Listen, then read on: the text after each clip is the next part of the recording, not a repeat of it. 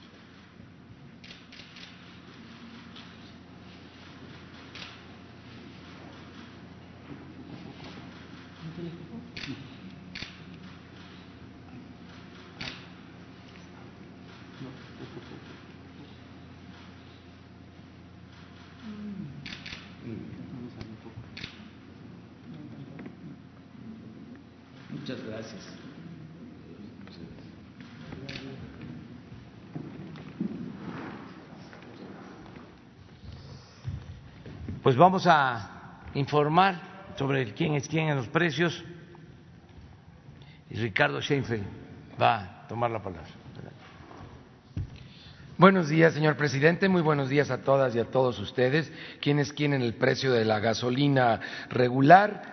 Eh, Arco tiene el precio más alto con el margen más alto. En Magdalena, Sonora, 20 pesos con 79 centavos por litro. Precio al público con un margen de 4 pesos 25 centavos, mientras que Móvil en San Mateo Atenco aquí en el estado de en, la, en el estado de México 16 pesos con 13 centavos por litro, un margen de 16 centavos. Para la Premium Móvil Orsán del Norte en San Pedro Garza García, Nuevo León, con un precio al público de 20 pesos 99 centavos y un margen de 4 pesos 58 centavos es el precio más alto con el margen más alto y Pemex, franquicia Pemex en Doctor Mora, Guanajuato, 17 pesos con 66 centavos por litro, 16 centavos de margen es el más económico. Para el diésel, franquicia Pemex en Las Chuapas, Veracruz, con precio al público de 20 pesos 39 centavos por litro, un margen de 3 pesos con 40 centavos, la opción más cara, y la más barata en Alvarado, Veracruz,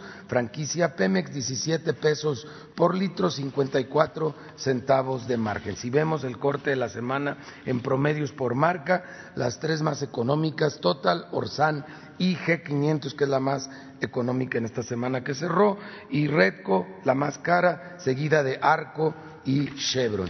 Si vemos también con corte al 16 de octubre, el, barril de la mezcla mexicana, 37 dólares con 90 centavos, el precio promedio del eh, la premium 19 pesos con 23 centavos, del diésel 19 pesos con 26 centavos. Eh, hace mucho tiempo que no veíamos que la premium superaba al diésel en promedios eh, un comportamiento interesante en esta semana y 18 pesos con 78 centavos el promedio del combustible regular, de la gasolina regular. En acciones de verificación, una semana muy ajetreada, recibimos 232 quejas o denuncias a través de la app de litro por litro, las atendimos a través de 116 visitas o verificaciones, cinco gasolineras no se dejaron verificar, una en Pachuca de Soto Hidalgo, en la carretera Pachuca Tampico, otra en Tamazunchales, San Luis Potosí, carretera México Laredo, en Cadereyta, Jiménez, Nuevo León, autopista Monterrey Reynosa, en Jalpan de Serra, Querétaro, carretera de Jalpan a Río Verde y en Pinal de Amoles, Querétaro, en eh, la carretera federal San Juan del Río, Gilitla. Estas cinco no se dejaron verificar, las tenemos ya apuntadas para verificativos especiales con la Fiscalía General de la República y con la Guardia Nacional. También hubo una que no se dejó colocar los sellos, esto fue en Silao, en Guanajuato, Servicio Ríos Salinas, para que lo tomen en cuenta todos los consumidores, estas gasolineras obviamente esconden algo y lo podemos demostrar con las que visitamos esta semana esta semana hicimos operativo con Guardia Nacional y con la Fiscalía General de la República y encontramos pulsadores en una gasolinera de Nejapa eh, Madero en el estado de Oaxaca, ocho, ocho bombas que se encontraban con estos alteradores. También hicimos lo mismo en Tustepec, Oaxaca. Allí también las diez bombas de la gasolinera tenían alteradores. También encontramos en, Oaxaca, Oaxaca, eh, junto con la Fiscalía General de la República, varias bombas que tenían rastrillo, este, esta alteración en la tarjeta madre. Esto también fue en Tlajomulco, en el estado de Jalisco. Asimismo, en Puebla, Puebla y en Cuatlancingo, Puebla, también encontramos eh, este, este rastrillo y lo volvimos a encontrar en Tlaxcala, Tlaxcala, pero este como alterador del pulsador. En, general, del 11 al 15 de octubre estuvimos visitando muchas de estas gasolineras que no nos habían dejado entrar a realizar las verificaciones. Y ahí está claramente el motivo por el que no nos dejaban entrar. Ahí estaba el gato encerrado, el rastrillo, el, el alterador del pulsador. Realizamos 116 visitas para ver la aplicación de la nueva NOM 005 102 gasolineras ya habían actualizado sus bombas o las habían escalado, cuatro estaban en proceso de hacerlo, por lo tanto estaban cerradas eh, cambiando sus bombas y diez fueron clausuradas por la Profeco porque no cumplen con la nueva NOM. De acuerdo a la app de litro por litro, las más baratas para la regular 15.99, móvil en Metepec, Estado de México y 16 pesos con 17 centavos, móvil en San Mateo Atenco, Estado de México. Las más caras, franquicia Pemex en Pénjamo, Guanajuato, 21 pesos 10 centavos y BP, 20 pesos con 77 centavos en Chilapa de Álvarez Guerrero. Para la Premium, las más baratas, 15 pesos con 33 centavos de Loki Gas en Durango, Durango y 16 pesos con 95 centavos franquicia Pemex en Boca del Río Veracruz. Las más caras, Shell en Pénjamo, Guanajuato. Ahora en Guanajuato andan volados con los precios, 22 pesos con 69 centavos y BP 22 pesos con 29 centavos en Benito Juárez, aquí en la Ciudad de México. Para el diésel la más barata, 16 pesos con 61 centavos franquicia Pemex, en Veracruz, Veracruz y 16 pesos con 79 centavos en Puebla, Puebla de BP. Las más caras del diésel, 21.88 franquicia Pemex en Ahome, Sinaloa y 2109 en Guasave, Sinaloa. En Sinaloa se cargaron los precios, sobre todo en el diésel. Seguimos monitoreando también los servicios sanitarios, que estén limpios y que no cuesten. en gas LP para tanques estacionarios. Gas Express Nieto tiene el precio más alto, aquí 12 pesos 52 centavos por litro en Azcapotzalco, aquí en la Ciudad de México, con un margen de 6 pesos 63 centavos los angelitos. Y la más económica, Gas Modelo, en Coroneo, Guanajuato, 8 pesos con 49 centavos por litro, un margen de 2 pesos con 48 centavos. Para cilindros, Gas Express Nieto, en Azcapotzalco, otra vez aquí en la Ciudad de México, 23 pesos con 3 centavos por kilo, nada más 11 pesos con 55 centavos de margen, comparado con un peso 98 centavos de margen de gas Providencia en San José Iturbide, Guanajuato, 15 pesos con 67 centavos, estabilidad en los precios en general del gas LP. Realizamos 65 verificaciones a gaseras, salieron nueve con infracciones, tres se negaron a ser verificadas. Prácticamente todas las básculas, los vehículos salieron bien. Eh, 10 de 58 instrumentos de medición fueron cerrados y también encontramos en Matamoros, Tamaulipas, gases de Rodríguez del Noreste, en donde estaban dando 8% de menos en el gas LP y fue clausurado esta gasera en Matamoros. Muchas gracias. Vamos a los videos. A un año del inicio de la construcción del Aeropuerto Internacional Felipe Ángeles, la Secretaría de la Defensa Nacional informa los avances al 19 de octubre de 2020. Esta obra es proyectada, planeada y dirigida por el Agrupamiento de Ingenieros Militares y está integrada actualmente por 24 frentes, en los cuales se trabaja de forma simultánea para avanzar en tiempo y forma en la construcción entre los que destacan la torre de control de tráfico aéreo y servicios de extinción de incendios. Terminal de pasajeros. Pistas norte, central, plataformas y rodajes. Interconexión vial tramo carretero Santa Lucía. La obra lleva un avance general del 40.01%.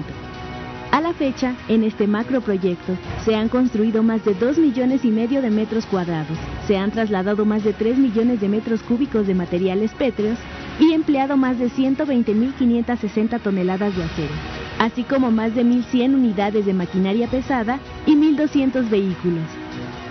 En este año, la instalación aeroportuaria ha generado 46.227 empleos civiles, en los que se destaca la contratación de ingenieros, arquitectos, topógrafos, contadores, abogados, operadores de maquinaria, albañiles, carpinteros, plomeros, herreros, hombres y mujeres que trabajan incansablemente, siendo este proyecto un detonador del desarrollo de México.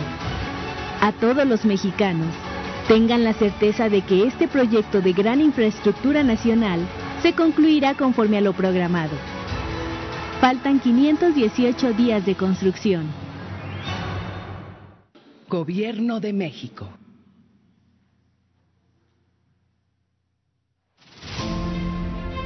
...18 de octubre y los representantes de las compañías darán el reporte de supervisión al presidente de la República y al pueblo de México se llevó a cabo la visita del presidente de la República, el licenciado Andrés Manuel López Obrador, a las instalaciones de la nueva refinería de Dos Bocas para la supervisión de los avances del proyecto.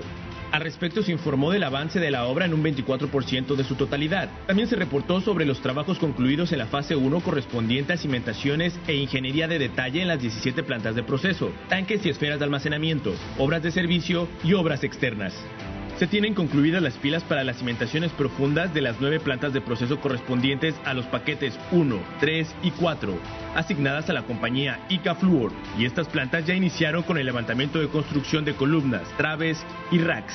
Los paquetes 2 y 3 continúan en su fase de pilotaje con un avance de 64% y 74% respectivamente, para un total de 7.003 pilas ejecutadas.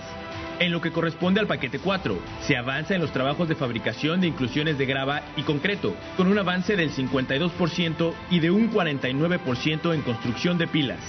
En el área de almacenamiento del paquete 5 se han concluido las cimentaciones profundas de 36 tanques verticales con inclusiones y 21 esferas de almacenamiento en pilas. Se trabajan 6 en excavación, 13 en obra mecánica, 1 en proceso de relleno interior de anillo, 11 en el armado de acero y colocación de cimbra y 10 en la formación de capa de reparto. Se inicia la colocación de placa de fondo en los tanques TV90-210, TV90-211 y se continúa con la entrega de placa para los tanques esféricos. Respecto al paquete 6, se trabaja en el montaje de columnas de estructuras metálicas en edificios administrativos, así como en las instalaciones hidráulica, sanitaria y colocación de cubierta de los edificios satélite y de seguridad, continuando también con la siembra en losa de cimentación y vaciado de concreto en muros del edificio de cuarto de control. En materia de sustentabilidad, continúa el desarrollo de 42.508 plantas de ornato y forestales en el vivero.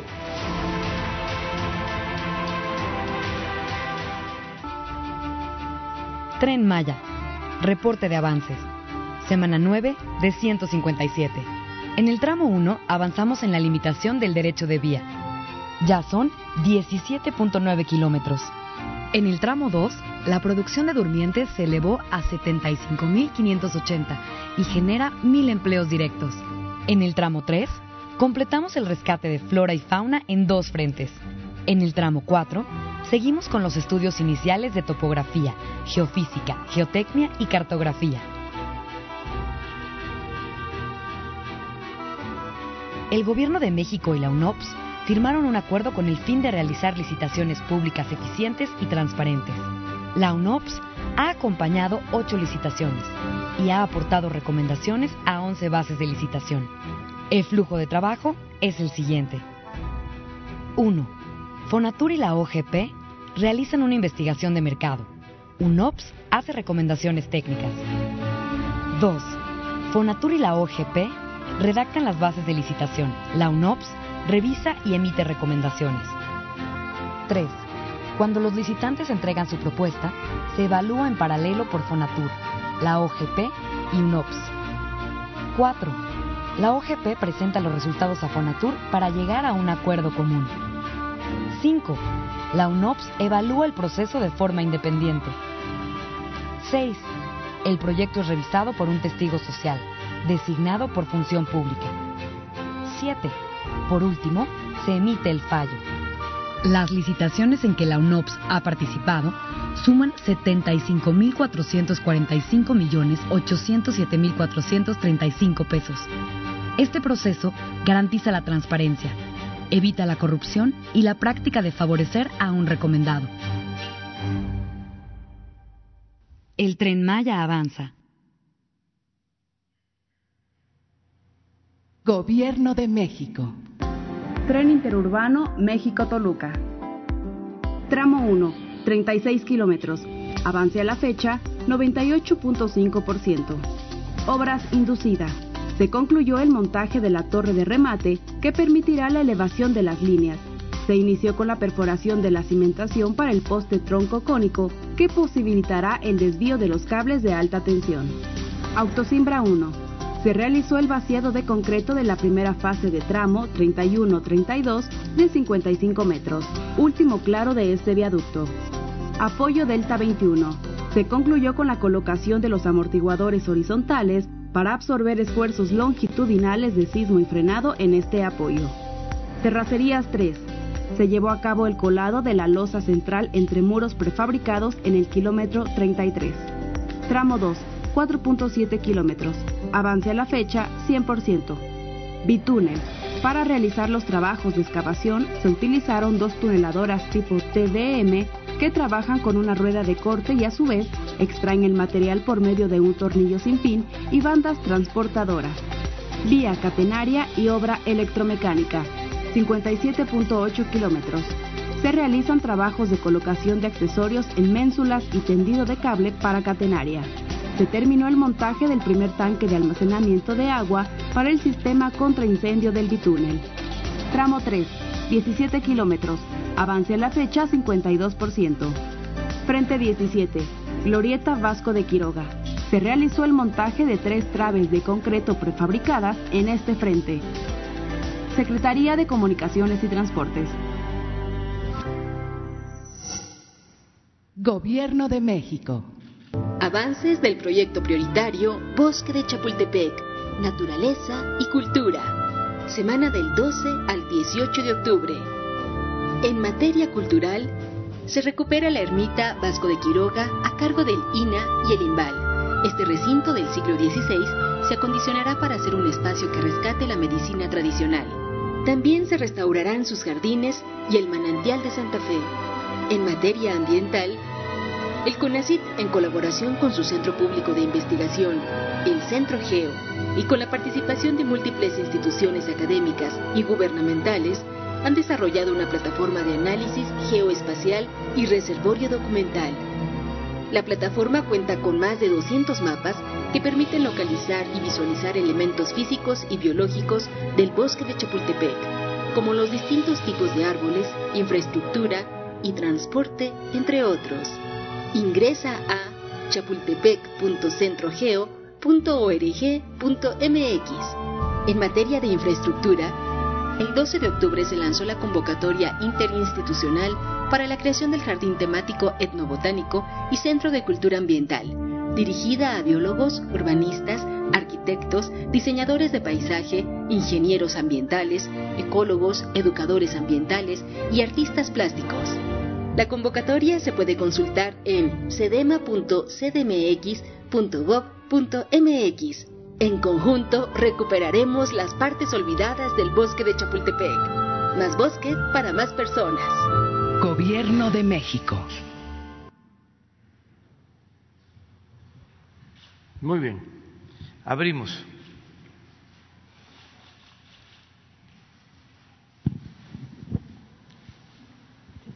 ¿Qué tal? Buenos días. Gracias, presidente. Preguntarle a raíz de esta confirmación que se da del almirante Rafael Ojeda, secretario de Marina de COVID, preguntarle si usted hasta este momento se ha practicado alguna prueba eh, de COVID o qué procedimiento se está siguiendo para justamente evitar una, eh, tener las medidas de, precaución. Y dos, eh, a partir de la detención del general Cienfuegos en los Estados Unidos, eh, saber si aquí en México, por parte del gobierno que usted encabeza, se va a iniciar la investigación, ya se inició la investigación y si eh, será posible que el gobierno mexicano también solicite interrogar a Joaquín El Chapo Guzmán respecto de lo que pudiera saber sobre las posibles presuntas actividades ilícitas del general Cienfuegos. Gracias. Bueno, este, acerca de lo primero, yo me cuido, em,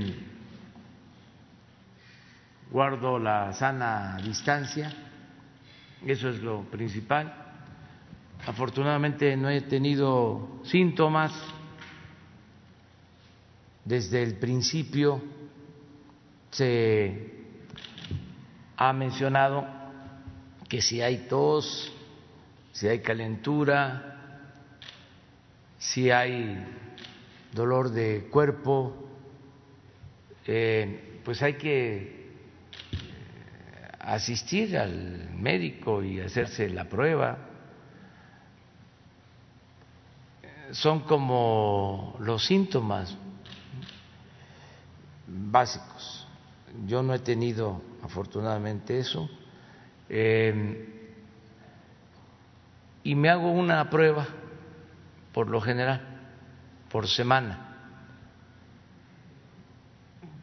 para estar seguro,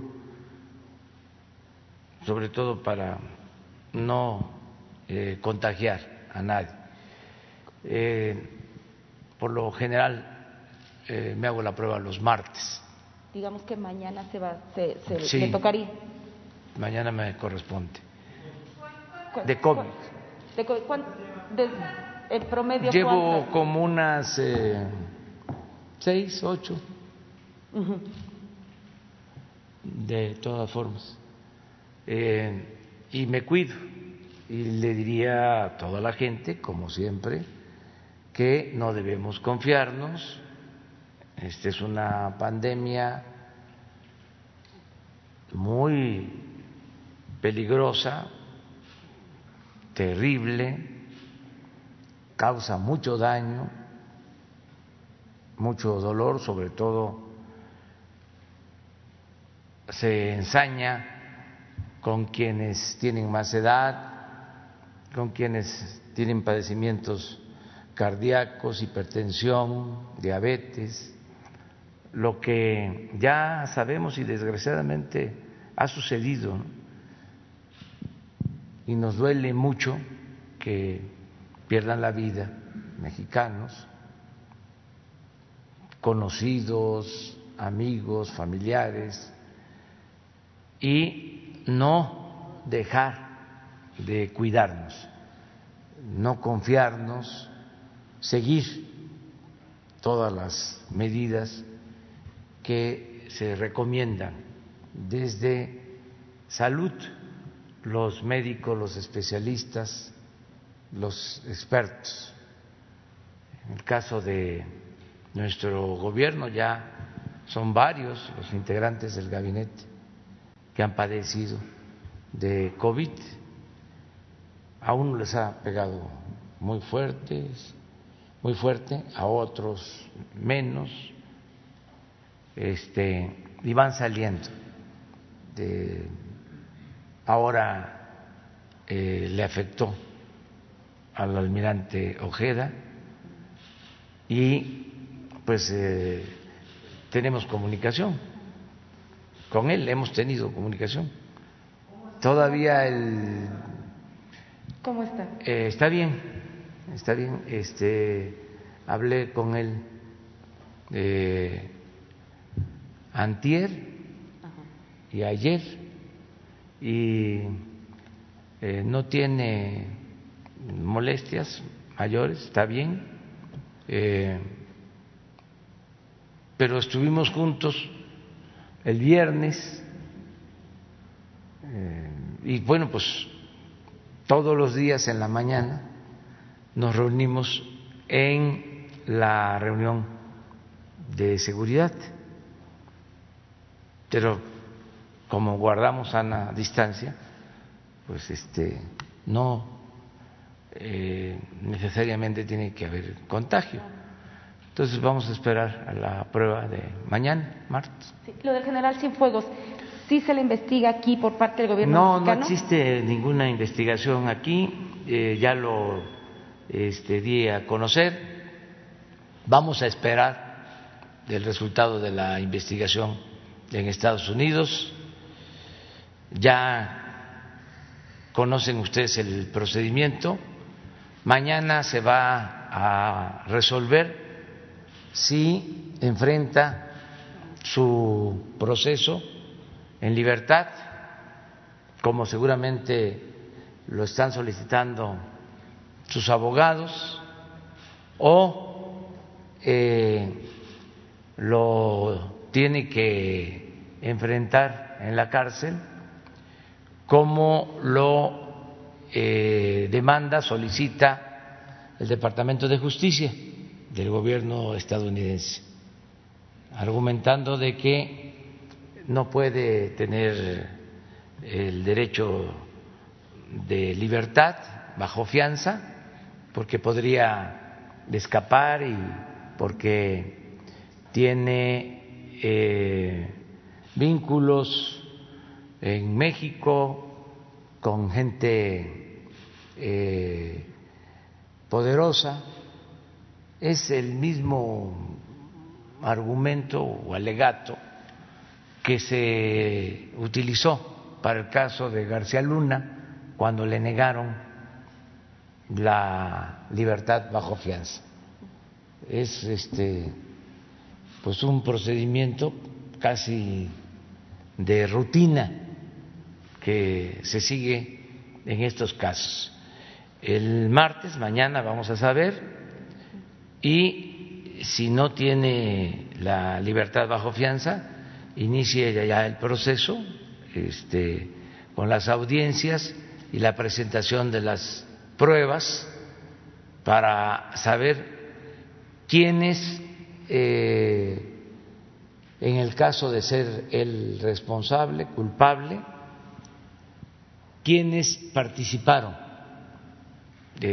además de el secretario Cienfuegos, en esta eh, presunta protección a eh, el cartel de el grupo que antes era de los Beltrán Leiva, pero que estaba ya comandado, dirigido por otra persona.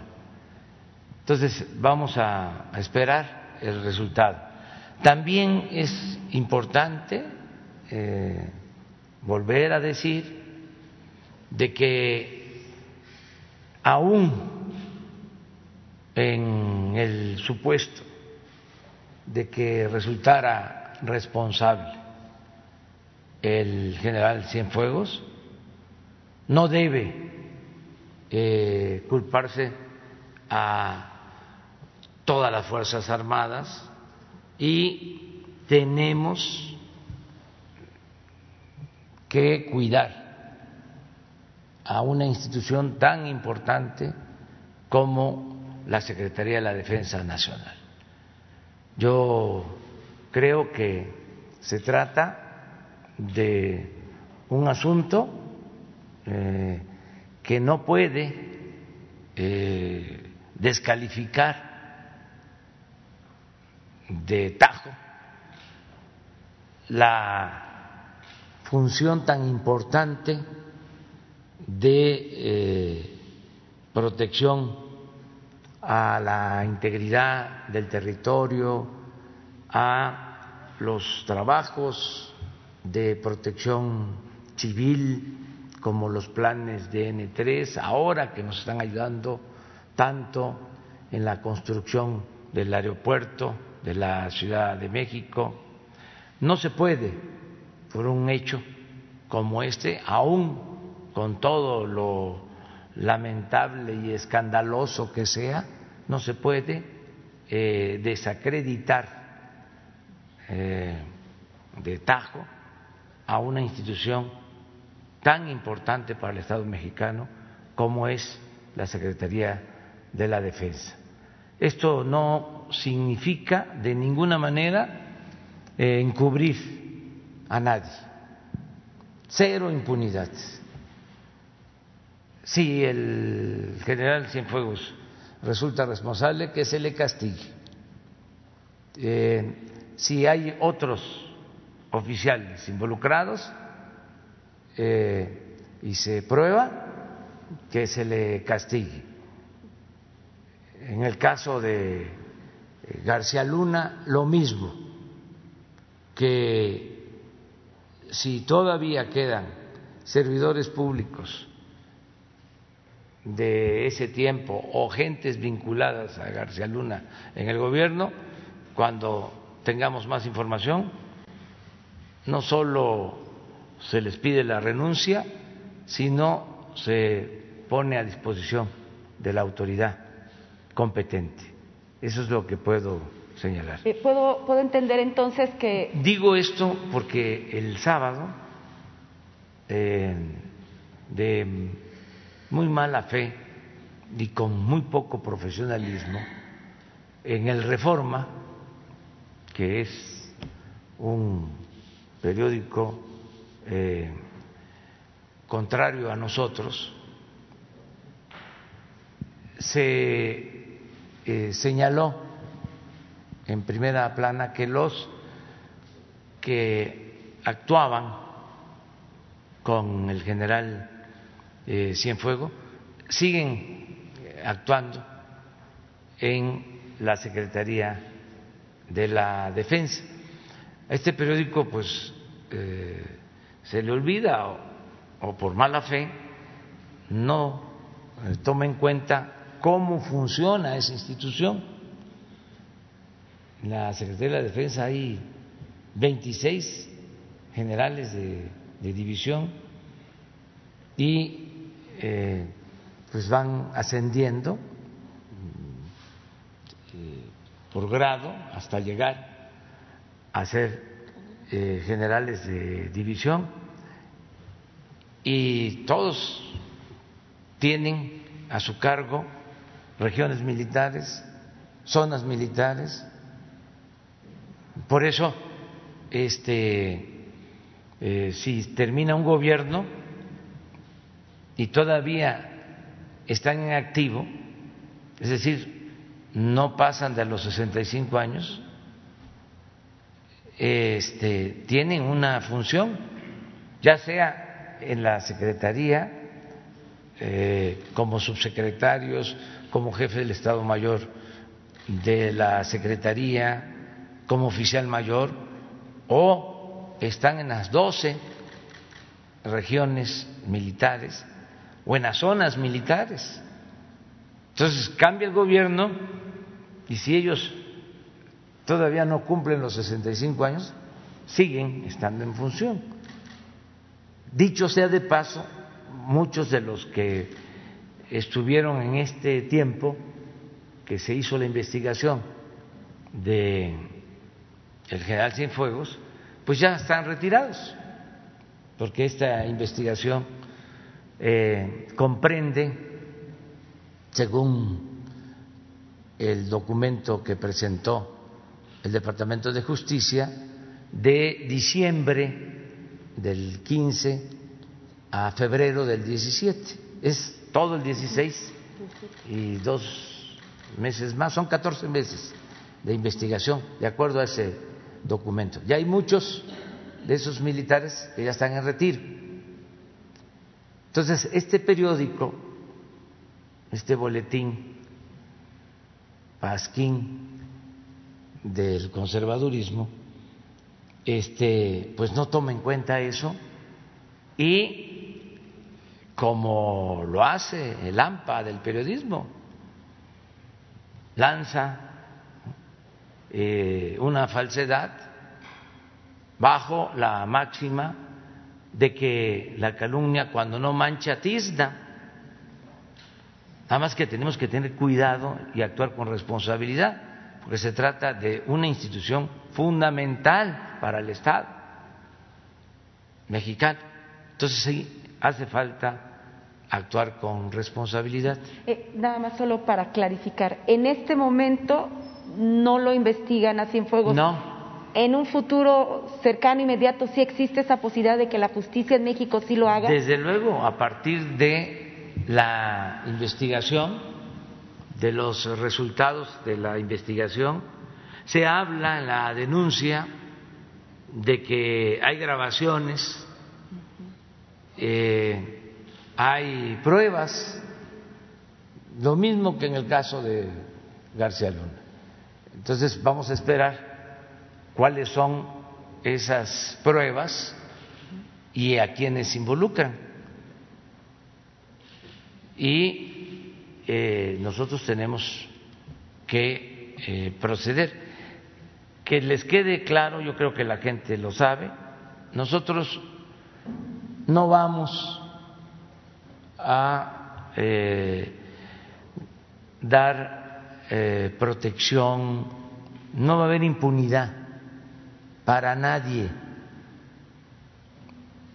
Nosotros llegamos precisamente para limpiar, para moralizar la vida pública. Y esto que está sucediendo, que es muy vergonzoso, lo advertimos Dijimos en su momento que si no era un narcoestado, era un narcogobierno y sin duda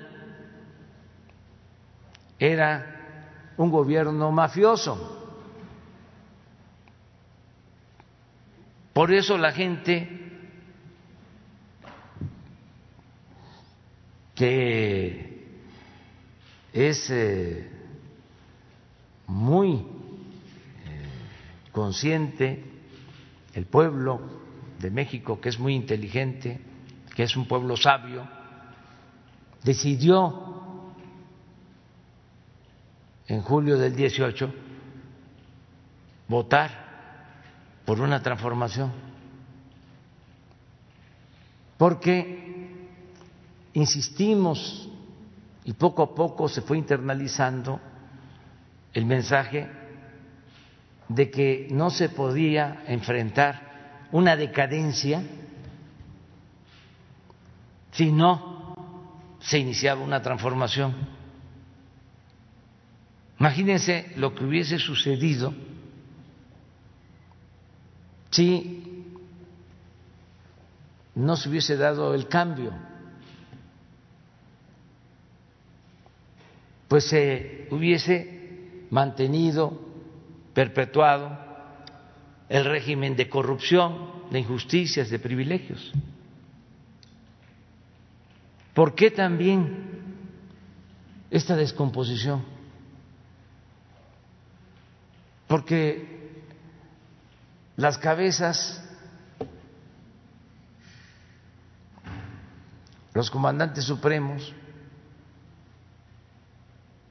no actuaron con rectitud y con autoridad moral. Si alguien se roba la presidencia,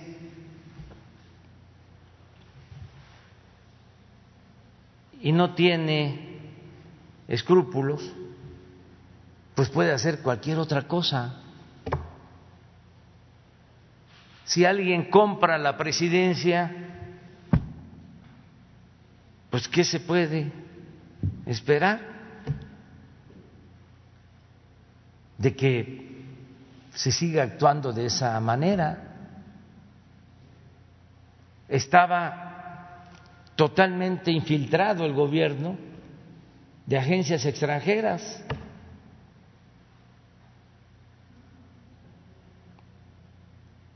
Que eran las que convivían y en algunos casos hasta decidían en materia de seguridad y del combate al narcotráfico.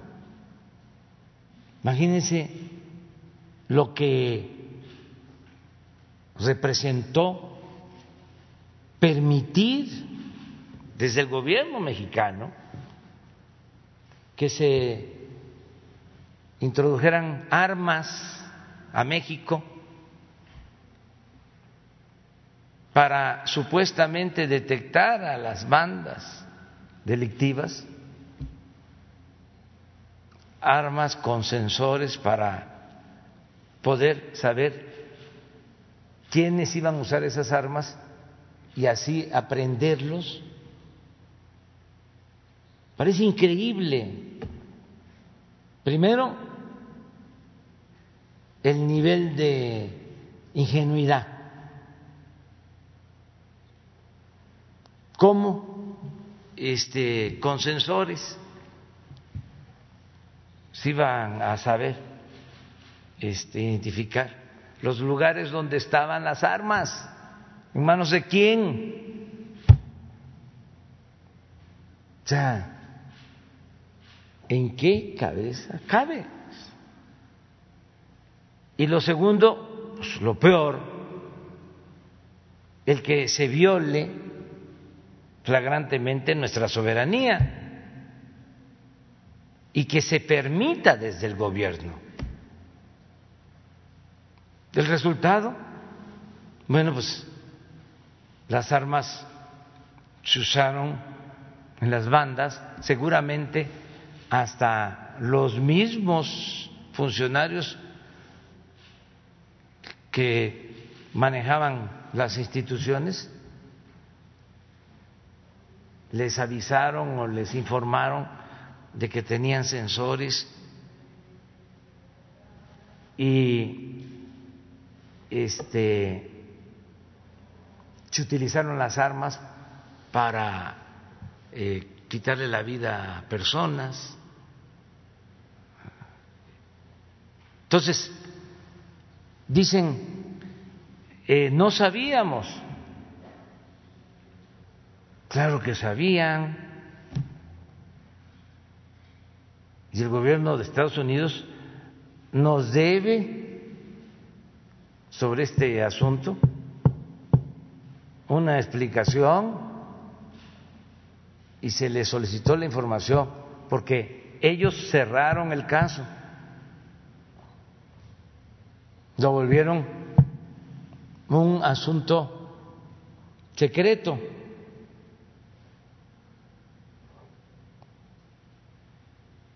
y causó la muerte de muchas personas.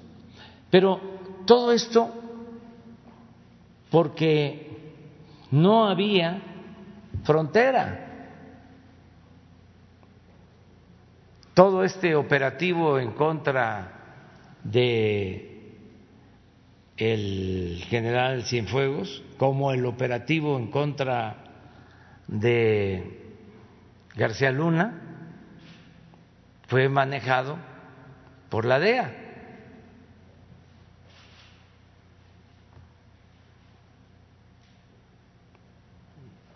Sobre todo en México. Una cosa es que los detengan en Estados Unidos, pero la investigación, lo básico, se llevó a cabo desde el país. Entonces, a tu pregunta, vamos a esperarnos y vamos a ir este, actuando, cuidando eh, a las Fuerzas Armadas.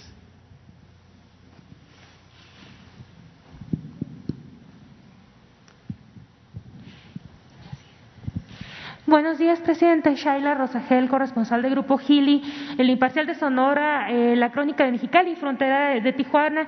Presidente, pues preguntarle cómo vio la elección de Coahuila y, e Hidalgo. el PRI asegura que tiene la ventaja en los resultados preliminares. Eh, Morena, pues desconoce este avance. ¿Cómo vio esta, esta elección? Sería mi primera pregunta. Mire, yo eh, en este caso lo que celebro es que no hubo violencia, que este, acudió la gente a votar, muy poca, pero participaron. Este, y eso es lo más importante, más destacado. Ya eh, las autoridades electorales van a decidir este, quién de, gana y si hay inconformidades hay procedimientos para este, eh, acudir a esas eh, denuncias y adelante.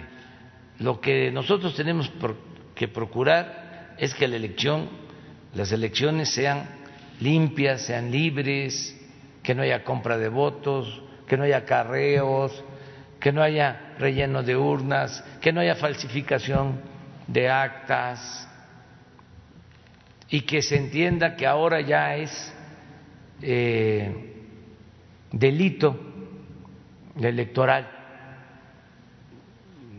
el fraude.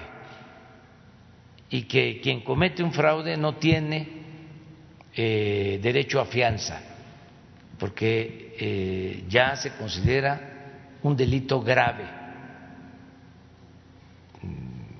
Entonces hay que esperar a ver qué resuelven las autoridades.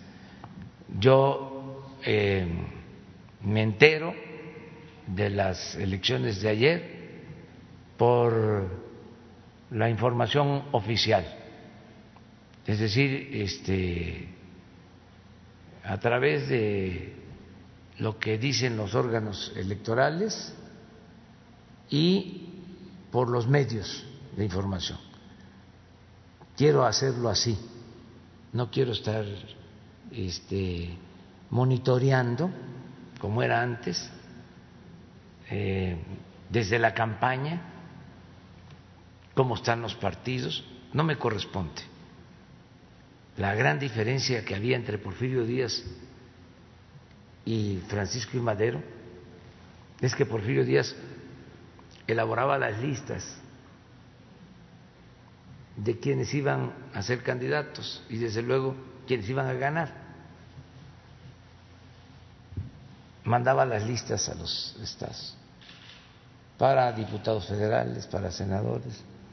No había muchos cambios de gobernadores porque por lo general tardaban 10, 15, 20 años como gobernadores, eran los mismos tampoco había mucho cambio en las cámaras, porque había reelección permanente. Habían quienes llegaban y, si acaso, pasaban de un sillón este, de la Cámara de Diputados a la Cámara de Senadores, ya más acolchonado, más muelle, y ahí se quedaban dormidos y a veces este, ya no despertaban de tanto tiempo que pasaban como diputados o como senadores. Eh, y ya se sabía de antemano, de antemano quién iba a ganar. Ese era el porfiriato. Con Francisco y Madero, él se enteraba por los periódicos de quién ganaba, porque era un presidente demócrata. Esa gran diferencia. Entonces yo no quiero este, involucrarme en eh, las elecciones, quiero enterarme por los organismos electorales y por los medios. Muy bien, presidente, eh, gracias. Eh, sobre la situación del COVID, presidente, pues el, presidente Donald Trump la semana pasada hizo algunas declaraciones, pues dijo que México está muy infectado de, de COVID y que por el crimen y otras razones se ha hecho muy difícil el tránsito de mexicanos en su frontera. Si usted tiene alguna opinión sobre esto. No, que este, respeto ese punto de vista del presidente Trump eh, no voy yo a polemizar. Nosotros queremos mantener buenas relaciones con el gobierno de Estados Unidos y ser muy cuidadosos porque estamos pues eh, a dos semanas de las elecciones en Estados Unidos. Ya este, están por celebrarse las elecciones, incluso ya están votando eh, por, por correo, ya empezaron este, a votar, millones ¿eh? ya han votado en Estados Unidos. Entonces, es mejor esperarnos y eh, ser prudentes. Ya por último, presidente, en su pasada visita a Sonora, la gobernadora Pavlovich le entregó eh, un plan de 173 proyectos eh, para municipios para que, pedirle que fueran incluidos en, el presupuesto federal. Si usted tiene alguna respuesta sobre estos eh, proyectos que le entregó. Sí, todo lo que podamos ayudar a Sonora lo vamos a hacer como lo hacemos con todos los estados. Nada más que el gobierno federal pues maneja un presupuesto, los estados lo mismo y los municipios. En algunos casos, eh, por tratarse de mejoramiento urbano, por mucho abandono, se apoyan municipios, por es, como es el caso de Hermosillo, para la pavimentación de las calles. Eh, vamos también a apoyar a Cajeme, en Ciudad Obregón se va a apoyar. Los ocho pueblos yaquis se van a arreglar, se va a mejorar la infraestructura en los ocho pueblos yaquis. Se está trabajando desde el inicio del gobierno en las ciudades fronterizas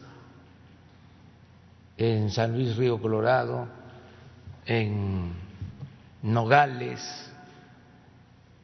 Ahora ya nos comprometimos a trabajar en Naco, en Agua Prieta. Eh, estamos ayudando, pero también corresponde eh, hacer obras de infraestructura a los estados y a los municipios lo de componer las calles eh, es una necesidad muy sentida, no solo en Sonora, en todo el país. Acabo de ver una encuesta del INEGI reciente y el principal problema para muchos ciudadanos es el mal estado de las calles, los baches. ¿No tendrán ustedes el informe de hoy del INEGI? Entonces, lo vamos a mostrar para que este se haga un llamado a las autoridades locales. Hay que arreglar las calles. Desde luego, si se puede bien, como debe ser, drenaje primero, agua potable, luego pavimento, luego alumbrado público, no este pavimentar y luego abrir para poner el drenaje. Primero lo primero. Pero miren lo que dice la gente en la encuesta. En primer lugar, baches en calles, problemáticas en ciudades. Esto es en septiembre.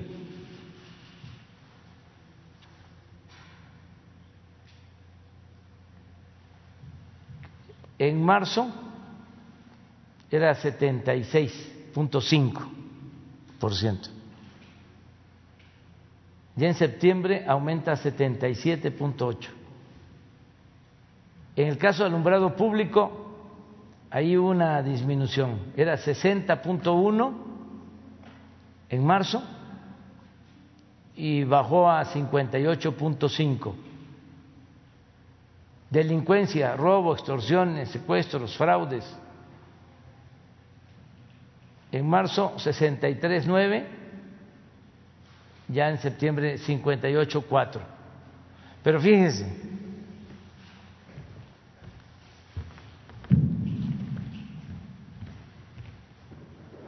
Bache 77.8, delincuencia 58.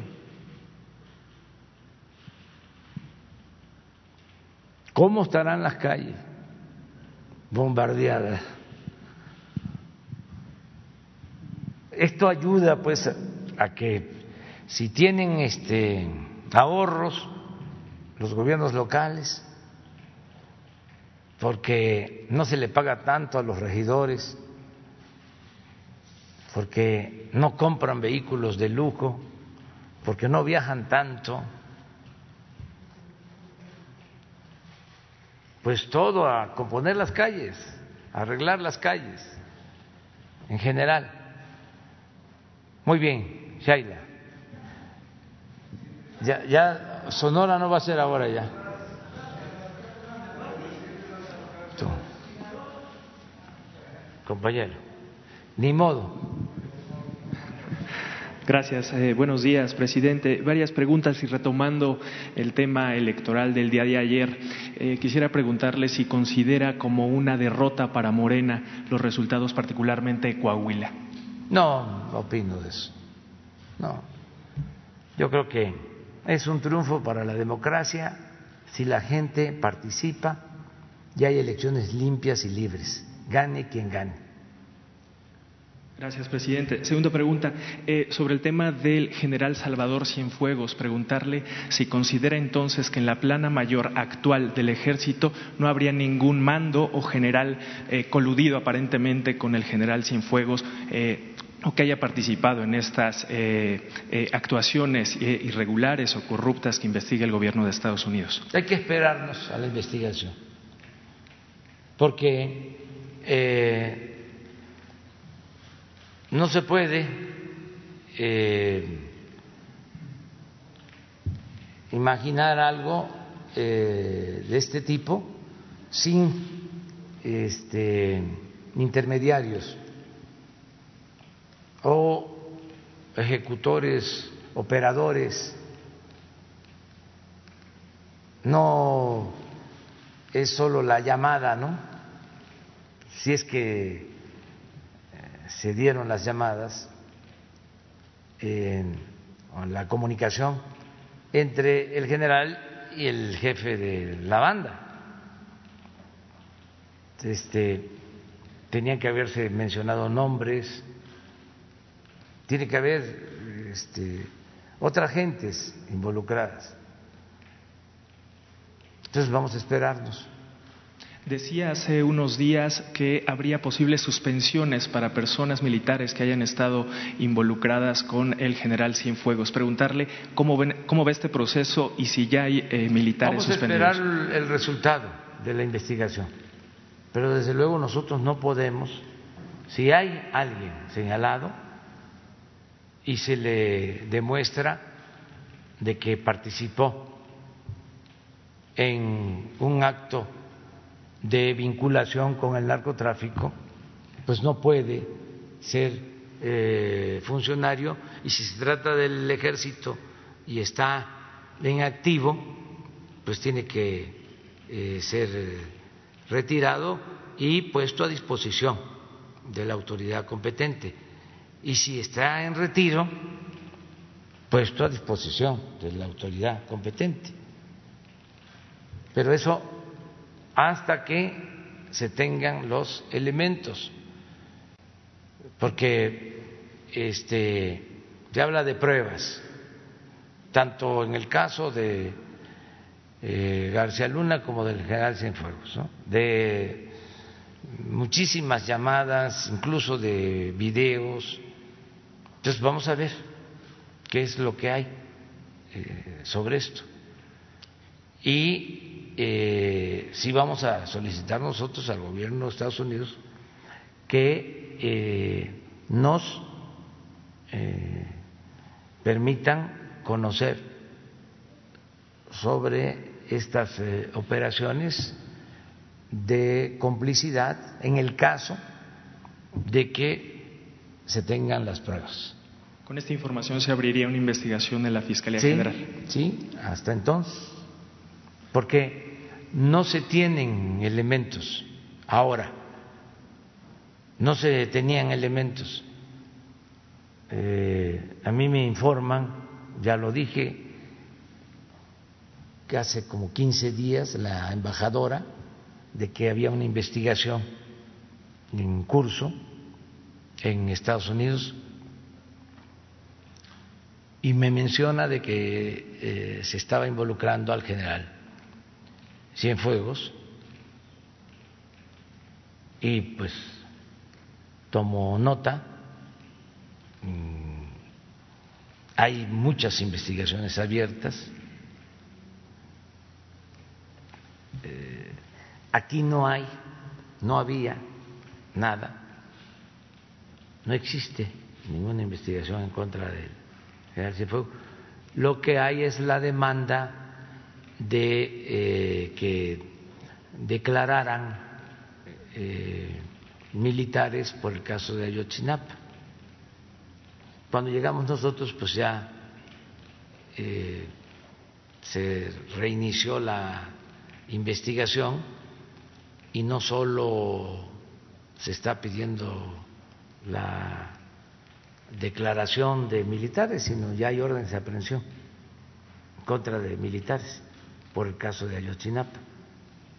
Como eh, ya hay muchos detenidos que participaron o que tuvieron que ver con lo de Ayotzinapa. Entonces, pero en este caso en particular de eh, vinculación del general Cienfuegos con este grupo no teníamos nada. Yo recuerdo, ya se los decía, que como ando siempre recorriendo el país, soy andariego, eh, me tocó estar en Nayarit cuando la Marina eh, lleva a cabo una masacre en Tepic. Ese día estaba yo ahí, una noche. Esto en enero del 17. No sé si enero o febrero del 17. Que fue cuando subieron un video que eran como fuegos artificiales en la noche, ametrallaron desde un helicóptero de la Marina a un grupo en Tepic. Entonces, a mí me dan la información en la noche de que habían incluso eh, asesinado a jóvenes, a menores de edad. Entonces, al día siguiente, yo estoy en gira y lo denuncio. Incluso lo escribí en mi face. A ver si lo encuentras. Es enero, pues resulta que ahí asesinaron al jefe de esta banda. Eh, al que acusan de tener las relaciones con el general. Este, claro, me respondió la Marina y no sé si el ejército, eso lo vamos a ver. Ahí ayúdenme ustedes, porque debe de estar en las, este, en las hemerotecas o en los archivos de los periódicos. Ya ven que entonces todos los periódicos se nos lanzaban, bueno, como ahora, pero como hice la denuncia, este, de inmediato me contestaron que no habían menores de edad y que eran eh, delincuentes. De todas formas, yo recuerdo que planteé que ese no era el método la manera de actuar, que abandonaban a los jóvenes y luego cuando se echaban a perder los eh, ametrallaban, los eh, aniquilaban con este masacres. Resulta que ahí este asesinan a este señor, al jefe de la, de la banda. Estaba yo en, en Tepic, Nayarit, porque la investigación la refieren a Tepic y a una parte de Sinaloa, pero básicamente, no, no Tepic, sino Nayarit, sí, sí, básicamente. Y si me permite un tercer tema, reserva de, si está la, imagen. Em, ¿Qué opinión le merece que su hermano Pío López Obrador haya solicitado eh, investigar penalmente, incluso sancionar hasta con 12 años de cárcel a quienes difundieron los videos en los que se le observa recibir dinero de David León? Pues no estoy de acuerdo con él. Este, yo creo que no debe de este, pedirse eh, un castigo así para nadie, y más si es mi hermano, porque eso eh, lo utilizan mis eh, adversarios en contra de mi persona y del gobierno que represento. Nada más decirles que yo eh, deslindo lo público de lo familiar. En lo que tiene que ver con las funciones públicas, no tengo hermanos. Eh, son asuntos eh, particulares, en este caso, y que no se preocupe este, Lore de Mola, si no le hicieron nada cuando eh, llevó a cabo el montaje que le ordenó García Luna, pues ni modo que nosotros actuemos como García Luna, no somos iguales. Entonces no está de acuerdo. No estoy de acuerdo. Y no se va a hostigar, a perseguir a nadie. Mm, están muy molestos los de la prensa vendida y alquilada de otros tiempos, la prensa conservadora, pero no vamos este, a violar el derecho a la libre manifestación de las ideas, a la libre expresión, a la libertad de prensa. No vamos a tocar a este, Lore de Mola ni con el pétalo de una rosa. Ese es un asunto de ellos, pero yo no tengo nada que ver en esto, absolutamente nada. Y este y en vez de ayudarme, en este caso, esa denuncia de mi hermano me perjudica o nos afecta eh, relativamente, que también, si no es por eso, es por otra cosa, y pues va a seguir el Universal y va a seguir el Washington Post y el New York Times y el Reforma, etcétera, etcétera, etcétera, etcétera, ¿no? Con lo mismo, porque al final de cuentas eh, están en contra de la transformación.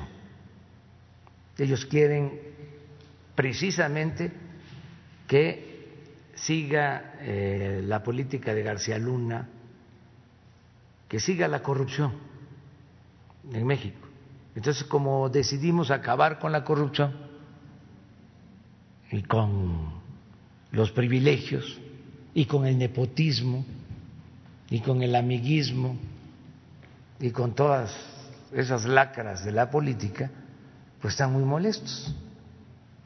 Entonces cualquier cosa, pues, este, les incomoda, pero no los voy a testerear con nada, solo ejerciendo mi derecho de réplica, porque también estaban muy mal acostumbrados a que solo ellos cuestionaban, gritaban como pregoneros.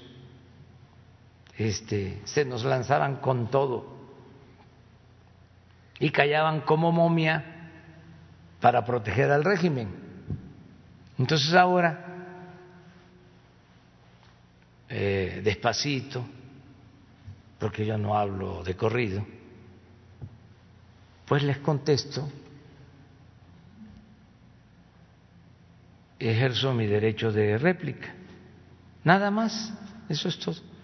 Pero de ahí a que al Ministerio Público y este, censura y persecución, no, no, no, no, no, no, no. Este, primero, este no es un gobierno autoritario y segundo, ellos no son este, periodistas independientes defensores de causas justas, defensores del pueblo. Ellos son periodistas al servicio de grupos de intereses creados, que están ahora inconformes con la política que estamos llevando a cabo. Pero aún con esa concepción conservadora y reaccionaria, pues tenemos nosotros que garantizar, y lo hacemos por convicción, la libertad de prensa. Ah, a ver, pon.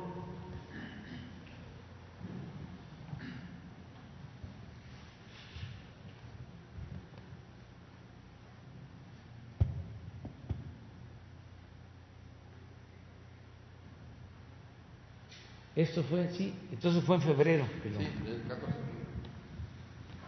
Ah, pues es el día de...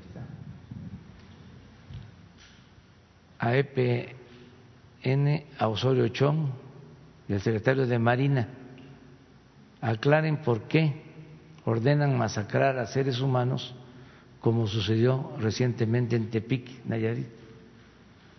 Pero hay uno que es del día siguiente.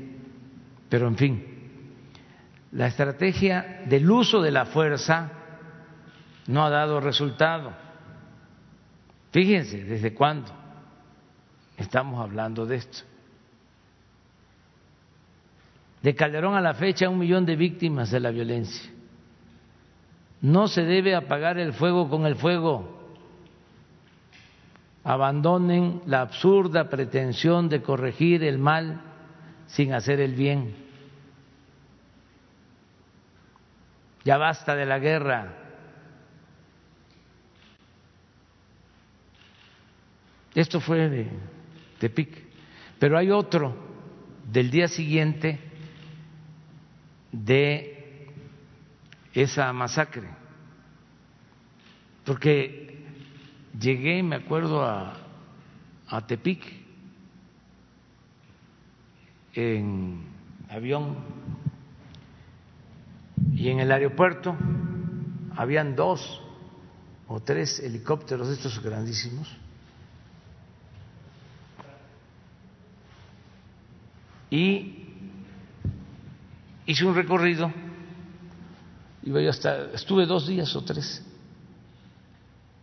y en la noche fue cuando este, ejecutaron a esta banda y hubo esa masacre. Y al día siguiente, que estuve, creo que por Rosa Morada, por, por Ruiz, por ahí, ahí me manifesté.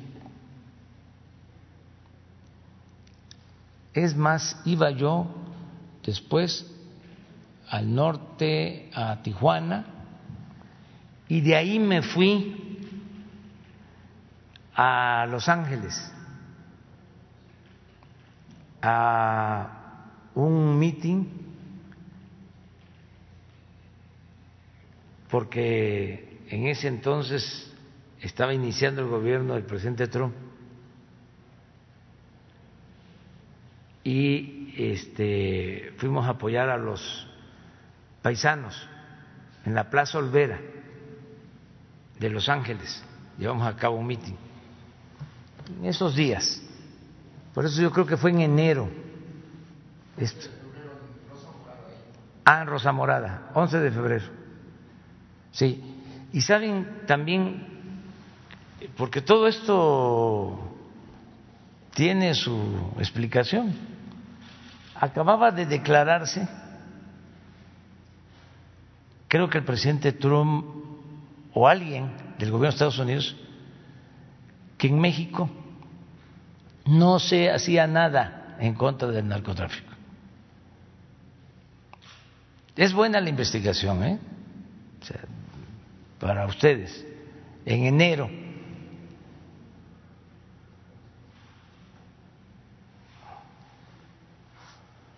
Esto fue el qué? El 11. Entonces quiere decir que fue el 10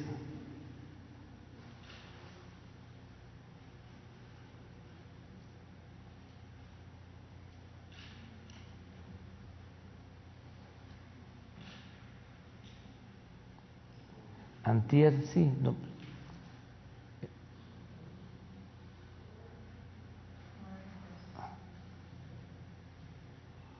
Pero ahí me acuerdo que, a ver si no, súbelo, porque hablé de que se había hecho una declaración en Estados Unidos. ¿Mande? Usted el 12 de febrero estuvo en Acaponeta, Nayarit, y ahí habló de lo de las masacres. Sí lo dijo textualmente, ajusticiaron a 10 seres humanos sin que yo garantice, que la paz y la tranquilidad estarán de regreso en Nayarit. Y varios medios locales tenían testimonios de que hubo menores de edad, pero al final los vecinos de la unidad no quisieron hablar por miedo usted y yo estábamos ahí en la Caponeta, yo la acompañé a esa gira. Exactamente. Y cuando hicimos todo ese recorrido por todo el estado, había muchísima, muchísima seguridad, pero sí había versiones de que había menores de edad. Usted me preguntó también que qué decían los medios nacionales.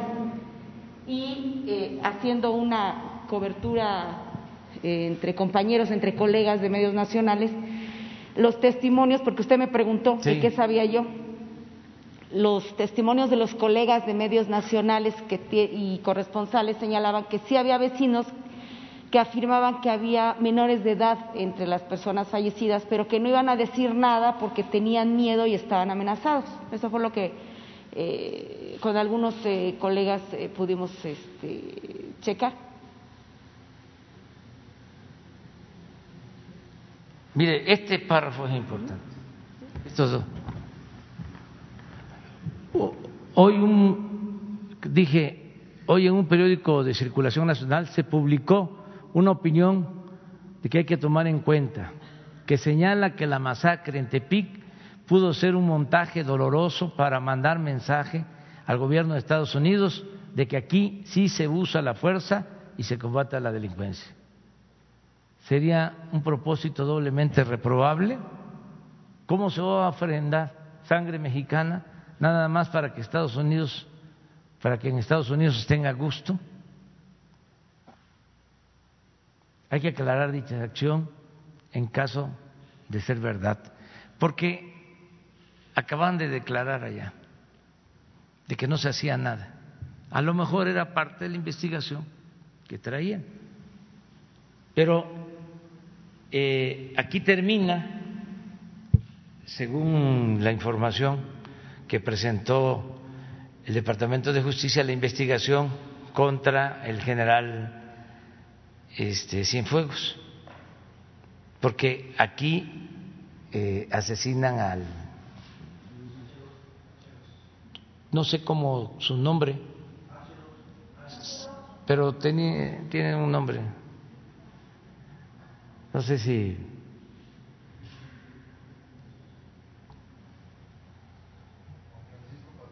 Juan Francisco Patrón. Exactamente. Muy bien, adelante. ¿Ya? Ustedes dos. Buenos días, señor presidente. Felipe Fierro de tiempo.com y puentelibre.mx. Hace tiempo que usted, bueno, recientemente, dos, tres meses, no recuerdo la fecha exacta, usted ordenó la militarización de los puertos, la toma física y estratégica por parte de la Marina. Esto ha generado una guerra o ha acelerado la guerra entre los cárteles que se disputan el tráfico de drogas. La pregunta concreta es qué resultados ha tenido. Hay evidencias, bueno, ya se dio a conocer que empiezan a encontrar grandes desfalcos fiscales. ¿Cuál es el resultado de esta intervención militar? Todavía estamos iniciando. Se nombró a Rosa Isela Rodríguez para hacerse cargo de todos los puertos y eh, contar con el apoyo de la Secretaría de Marina. Es un proceso de transición hasta que se apruebe la ley que le dé a la Secretaría de Marina el manejo de todos los puertos. Pero por razones estratégicas ellos tienen el control de la vigilancia, eso no necesita una reforma especial. No, eh, dependía básicamente, o dependen todavía, de la Secretaría de Comunicaciones. Por ejemplo, el caso de Rosa Isela se va de directora de puertos de la Secretaría de Comunicaciones. Eh, y yo lo que quiero, o lo que considero eh, se necesita, es que esa dirección de puertos esté a cargo de la Secretaría de Marina, porque eh, por los puertos entra contrabando y droga. Y está llegando droga de Asia a los puertos de Manzanillo y de Lázaro Cárdenas. Y son estos químicos peligrosos que afectan mucho. Y estos puertos eh, siempre han tenido mucha presencia de la delincuencia organizada. Tan es así, les comentaba, que un estado como Colima, que era muy tranquilo, pasó de repente por el puerto de Manzanillo a ser el estado con más homicidios por habitantes. Entonces, por eso tomamos la decisión de que la Secretaría de Marina se haga cargo del manejo de los puertos. Existe ya eh, la ley que lo va a permitir o la reforma de ley que lo va a permitir. Ya se aprobó en la Cámara de Diputados y yo espero que se apruebe lo más pronto posible en la Cámara de Senadores. Lo mismo que eh, estoy esperando, porque nos hace falta que se apruebe lo de la desaparición de los fideicomisos y de los eh, fondos que son focos de corrupción, los fideicomisos. Entonces ya se aprobó eh, en el caso de los fideicomisos, también en la Cámara de Diputados y falta que se apruebe en la Cámara de Senadores. Espero que esto se pueda llevar a cabo porque así vamos a poner orden por la corrupción que imperaba en estos fideicomisos, casi en todos. Y ya quedamos de que en esta semana les vamos a presentar un informe sobre estos fideicomisos, cómo se manejaban. Son 110, a lo mejor no vamos a tratar aquí los 110, vamos a poner algunos ejemplos. Yo creo que con 10 ejemplos es suficiente y les eh, entregamos toda la información a ustedes o se pone a disposición la información a través de, del Internet sobre el manejo corrupto de los fideicomisos. Entonces, por eso este, hay muchos que están defendiendo el que no desaparezcan los fideicomisos porque eran pequeños gobiernos que hacían lo que querían. En el caso de los puertos, pues este se va a avanzar en esa dirección para este tener control en las aduanas de los puertos, en el manejo de los puertos, la operación de los puertos, la vigilancia de los puertos. Y como se trata de delincuencia organizada, y es la amenaza a los funcionarios públicos de plata o plomo, pues se requiere que esté la Secretaría de Marina. Se está haciendo ya un diagnóstico de cómo funcionan los puertos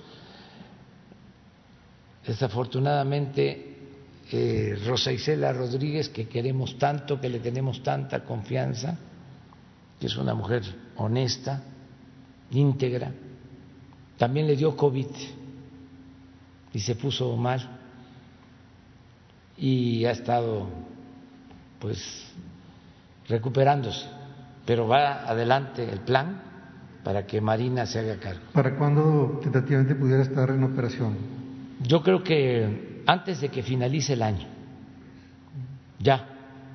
Eh, yo espero que esta semana este, se apruebe la ley en el Senado mm, sobre el manejo de puertos, decirle a los marinos mercantes que no se preocupen, que al contrario les va a ir mejor,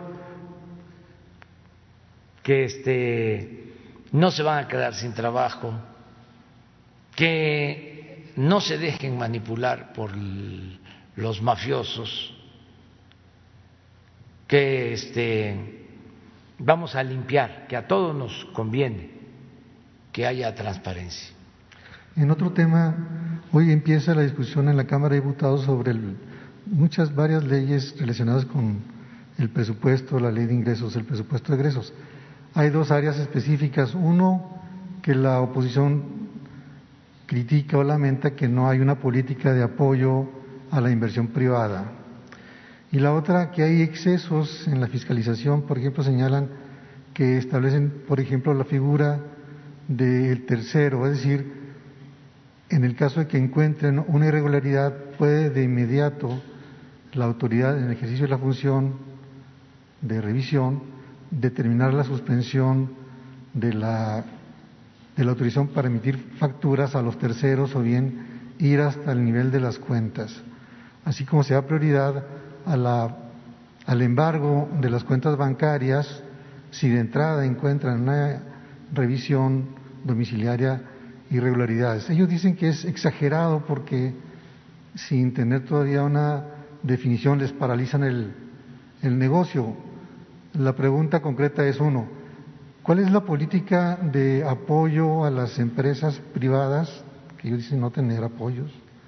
Y la segunda, ¿cuál es la política en la revisión, en la, en la inspección, en la fiscalización? Porque dicen que es extremadamente pues agresiva, considerando que México es de los pocos países en el mundo en los cuales las facturas las emite la propia autoridad fiscal y luego las cuestiona la propia autoridad fiscal. Sí, yo creo que este, se está actuando con profesionalismo y con orden, con honestidad en el SAT, porque era mucho el abuso. Este, no pagaban impuestos, eh, las grandes corporaciones tenían a sus representantes en el SAT, tenían tomado el SAT. Eh, salía un funcionario del SAT y se iba a un despacho particular este, para asesorar a eh, contribuyentes y que no pagaran impuestos para llevar a cabo eh, evasiones de impuestos. Eh, era un asunto eh, descarado lo del manejo de las facturas falsas, las llamadas factureras. Eso en los últimos diez años creció como nunca. Despachos manejados por delincuentes de cuello blanco.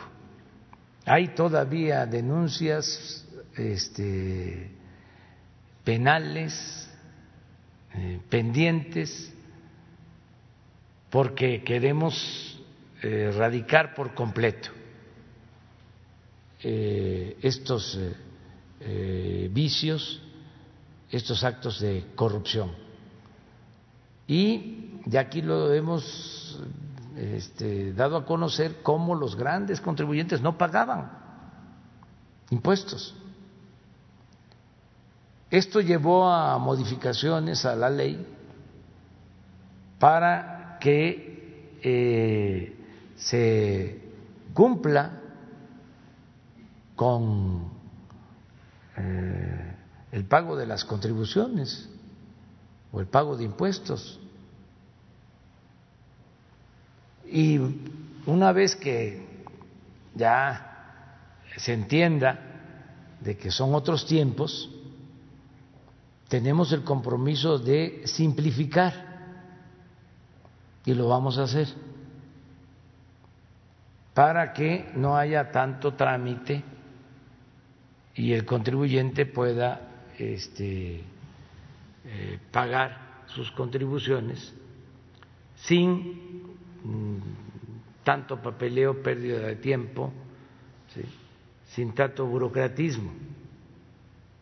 Pero teníamos que poner orden en la recaudación. Si no lo hacemos así, con la crisis económica, y además como nos los pedían algunos, de que diéramos treguas para el pago de impuestos, pues se nos hubiese caído la hacienda pública se nos hubiese caído la recaudación y estaríamos metidos en una eh, situación de déficit de ingresos. Afortunadamente esto no ha sucedido o ha habido una disminución, pero nada en comparación con lo que hubiese pasado si no hubiésemos tomado medidas de que pagaran impuestos. Los grandes contribuyentes en este año han pagado de deudas cerca de 100 mil millones de pesos. Estoy hablando de grandes. Mm.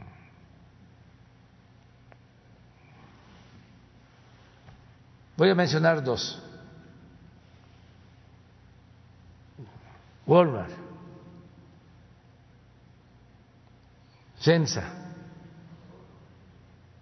Y hasta ahí me quedo. ¿Mande? ¿No ha habido reacción de FEMSA? No, no, no, no.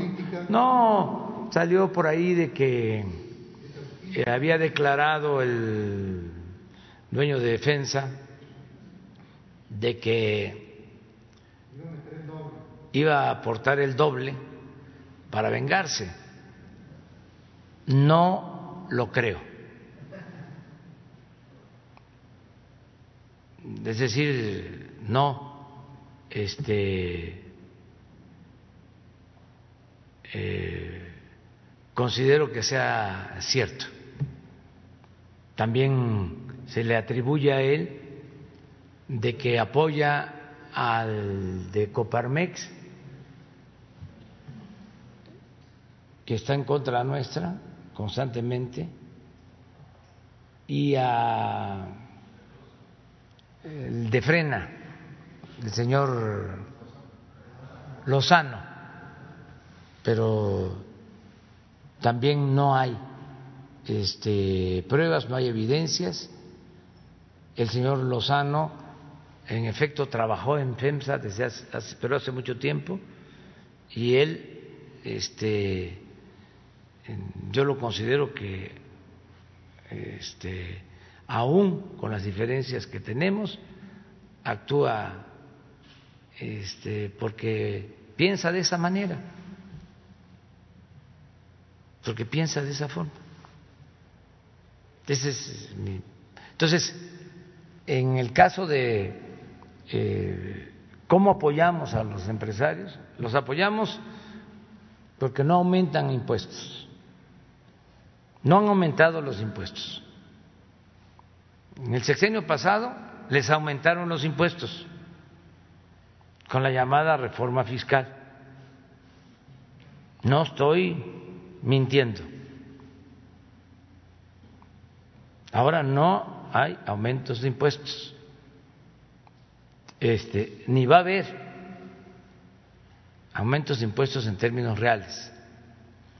Los apoyamos porque a los pequeños se les entregan créditos, como nunca se les han entregado créditos, casi dos millones de créditos hasta ahora entregados a pequeños empresarios, con tasas de interés que no se otorgan en los bancos comerciales, tasas equivalentes a lo que fija el Banco de México, 5%, ahora menos, eh, tasa de interés anual, eh, con plazos para los pagos a tres años. ¿Cómo se le ayuda al empresario? No aumentan los combustibles no aumenta el precio del diésel, del gas, de las gasolinas, no aumenta el precio de la luz. ¿Cómo se le ayuda a los empresarios?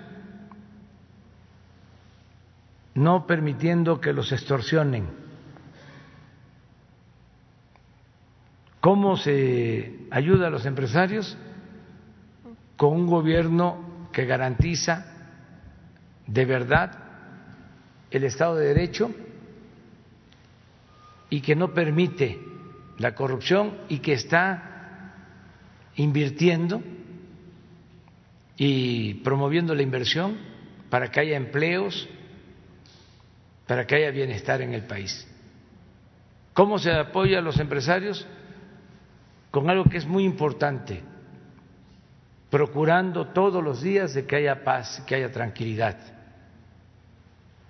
Acabamos de pasar por la etapa más difícil de la pandemia, todo el mundo apostaba de que iban a haber asaltos a negocios, saqueos, desorden, no hubo nada de eso. Este, y vamos poco a poco recuperándonos de la crisis económica.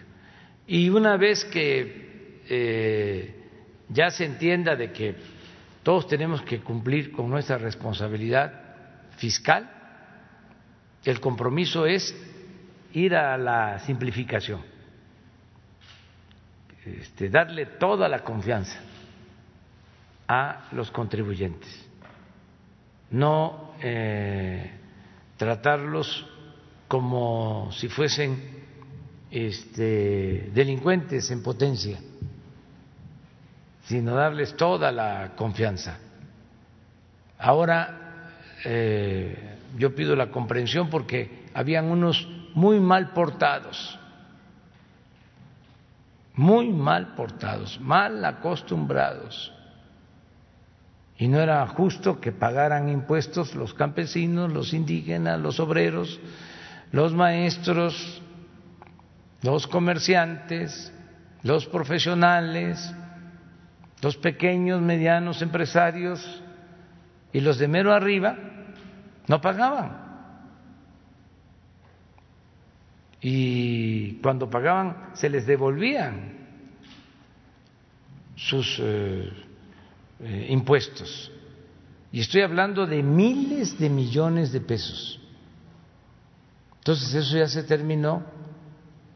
Lo mismo en el caso de las facturas falsas. Una cosa totalmente eh, fuera de control, de repente eh, se hicieron millonarios unos cuantos despachos que se dedicaban a eso, este, a eh, defraudar con facturas falsas. Empezó eso de 10 años a la fecha, una cosa nueva. Entonces, ahí eh, sí se está aplicando la ley y no vamos a quitar el dedo del renglón y vamos a estar presentando denuncias en todo lo que sea evasión, eh, fraudes fiscales. Porque si no tenemos eh, recaudación, pues no podemos financiar el desarrollo del país o tendríamos que recurrir al aumento de impuestos o a contratar deuda, a endeudar a México. Y eso no lo vamos a hacer. Una más. Mujer. No había dicho que yo. Ah, bueno, perdón. eh, presidente, preguntarle sobre el tema del general Cienfuegos. Eh, ¿Qué lectura le da el hecho de que no les hayan compartido información de esta investigación que empezó hace eh, pues aproximadamente un año, de que se hayan enterado hasta ahora? Pues es este un procedimiento que tienen en el gobierno de Estados Unidos. Ellos este, actúan pues con independencia. Aquí lo importante es que nosotros también actuemos con independencia. Lo que no eh, se vale es de que ellos participen en México, incluso se vinculen a instituciones de México, sacan información y resuelven sin eh, darle a conocer al gobierno de México lo que están este, investigando. Es su derecho, porque se trata de un gobierno soberano, pero también nosotros tenemos que hacer lo mismo. Yo desde que llegué a la presidencia hablé con los encargados de seguridad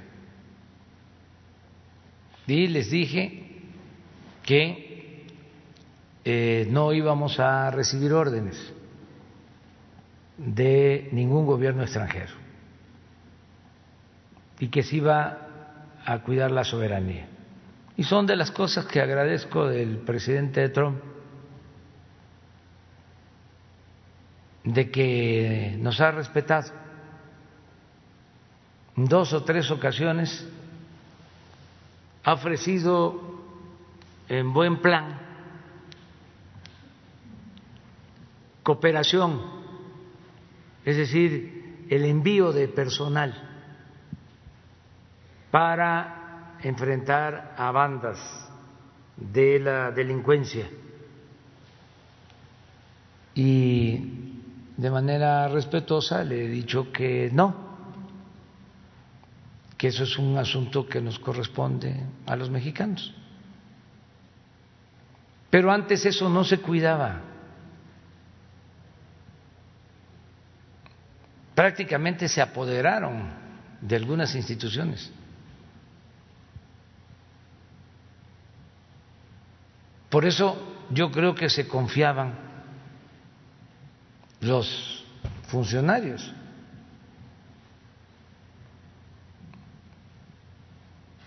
porque era demasiada la eh, relación. Había una especie de promiscuidad.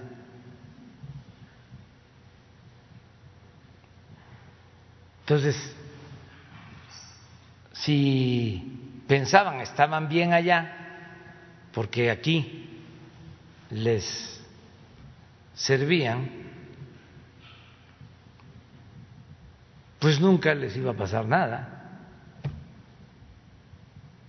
Eso es lo que yo supongo, porque si eh, hubiesen mm, tenido algún problema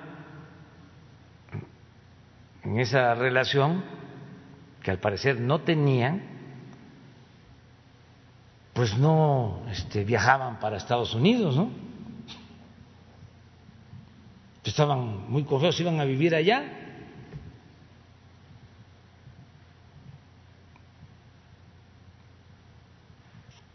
Mí me importa mucho el que se respete la soberanía. ¿Ve el riesgo de que este tema sea utilizado por, por Donald Trump ahora en esta campaña? que si ese tema... Ajá, el tema del general Cienfuegos, el tema de García Luna, que se ha utilizado de manera electoral en medio de la campaña.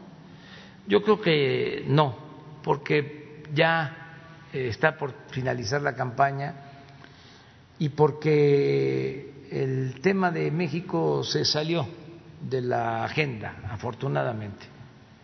Ya les explicaba yo que son otros los temas que están debatiendo y espero que no se este, incluya el tema de México. Hay un cambio sustancial en las campañas, eh, no hay el cuestionamiento a México que hubo en la campaña pasada. Eh, no es eh, un tema México, sobre todo eh, las expresiones, la descalificación a los mexicanos. Eso ha sido muy diferente. Ya no hay eso. Y eso lo agradezco. A mí cuando fui a la Casa Blanca y escuché al presidente Trump hacerle un reconocimiento a los migrantes mexicanos, a nuestros paisanos, yo creo que es la primera vez que se hacía en mucho tiempo, de que llegan a trabajar, de que invierten, de que eh, contribuyen, generan empleos, eh, apoyan el progreso de Estados Unidos. Creo que eso eh, no se había escuchado en mucho tiempo y siento que fue del agrado de muchos mexicanos que viven y trabajan en Estados Unidos. Entonces es un discurso distinto. Es que estuvo muy fuerte hace cuatro años, muy fuerte. Bueno, por eso fui a la Plaza Olvera, a Los Ángeles, y lean ese discurso, lo que dije ahí.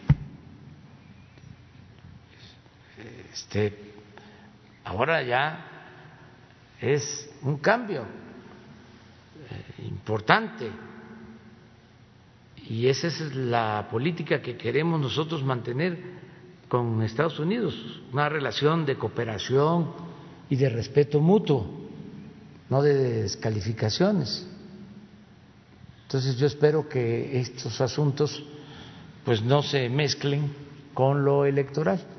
Presidente, ¿y en qué momento usted va a pedir esta información para ver qué tan involucrados estarían otros elementos del ejército? Usted ha dicho que por el bien de las instituciones, por ejemplo, en el caso Ayotzinapa, pues es mejor que se conozca la verdad. Ahora, eh, ¿hasta dónde va a esperar o el gobierno mexicano va a estar pasivamente, digamos, en tanto se realizan las investigaciones allá? O hasta qué momento va a esperar para ustedes investigar aquí si es que existe o no este tipo de conductas delictivas en el ejército, sobre todo pues ahora que usted les ha encargado más tareas y que son parte fundamental del proyecto de gobierno. Yo tengo que este, cuidar la institución, todos los mexicanos debemos de cuidar, esa es mi opinión respetuosa a las Fuerzas Armadas no apostar a que se socaven, se debiliten. El ejército nuestro es un ejército surgido de un movimiento popular. Yo siempre he dicho y lo creo de que el soldado es pueblo uniformado. Es una muy importante institución del Estado mexicano. Entonces, no podemos eh, apostar a debilitar una institución como el ejército. Se debe de reformar y eso es lo que se está haciendo. En este caso, aún con lo complejo y vergonzoso, debemos de eh, focalizar bien el problema, este, encapsularlo, enfrentarlo, quitar ese mal y eh, cuidar toda la institución. Mm. Todo esto en el caso de que las pruebas sean contundentes, que eso es lo que hay que esperar. Por eso no podemos eh, adelantar juicios Pero en el peor de los casos, que se demuestre de que eh, hubo un involucramiento del secretario de la Defensa, del gobierno, del presidente Peña Nieto en asuntos de narcotráfico,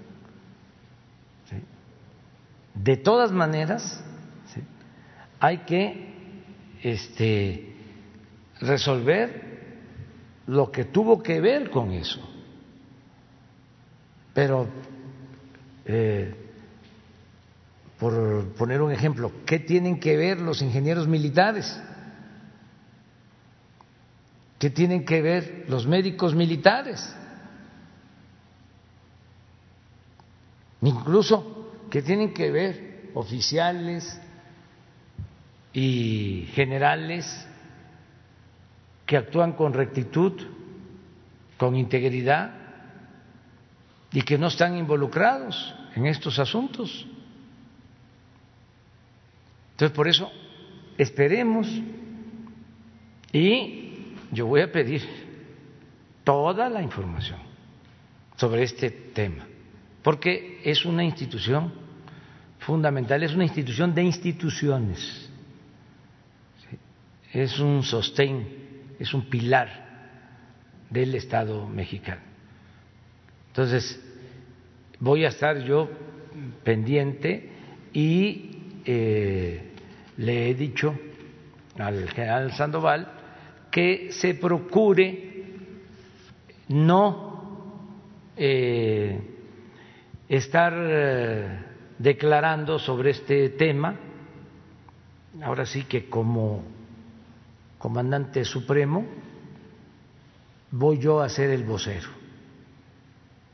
porque es un asunto muy delicado y yo quiero este, darle eh, seguimiento, informar, para que no eh, se preste a eh, un golpeteo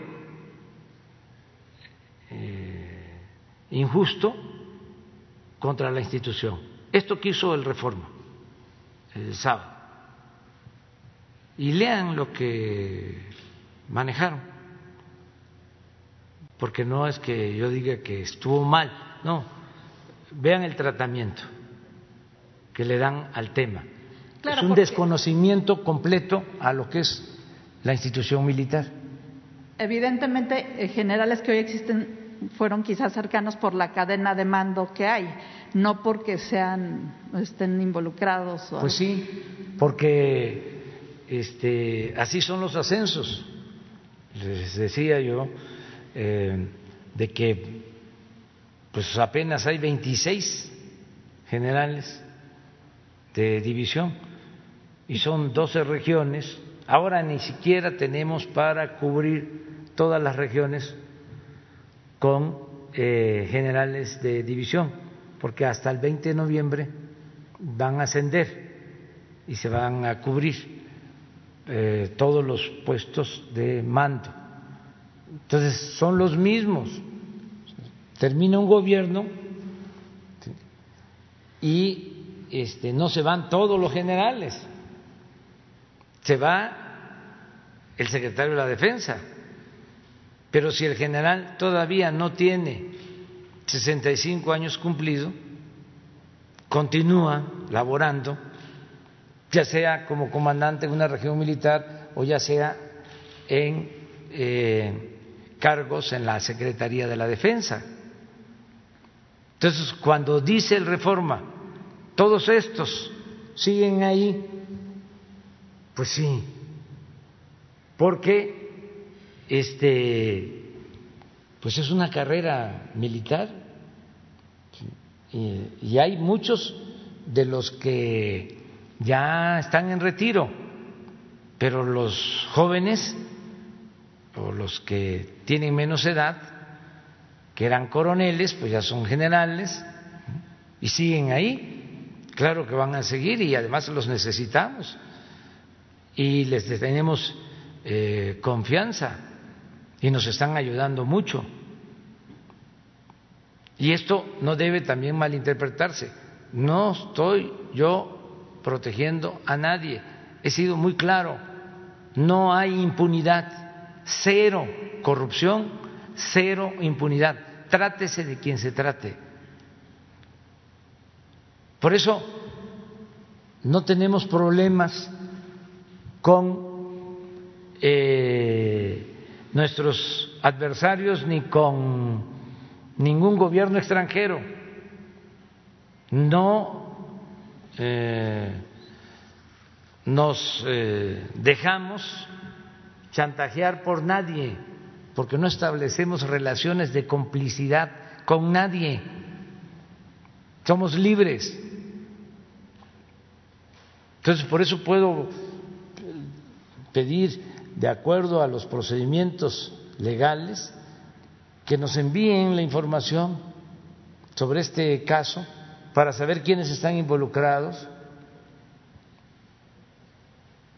Y este y no eh, podríamos permitir de que se juzgue a nadie si no hay pruebas. Solo por razones políticas o de otra índole. Eso no. No lo permitimos aquí ni lo permitimos este en el extranjero tratándose de un mexicano que por cierto cualquier mexicano que eh, está siendo procesado o va a iniciar eh, un eh, juicio o, o tiene que enfrentar una acusación, tiene asistencia del gobierno de México, asistencia consular, como se dio en este caso al general Cienfuegos y a todos este, porque son mexicanos y tenemos que apoyar y proteger a ellos y a sus familias, dependientemente si están en el extranjero sometidos a juicios, porque son mexicanos. Muy bien, nos vemos mañana. Gracias. Mañana. ¿Eh? Mañana, mañana les invito al Monumento a la Revolución.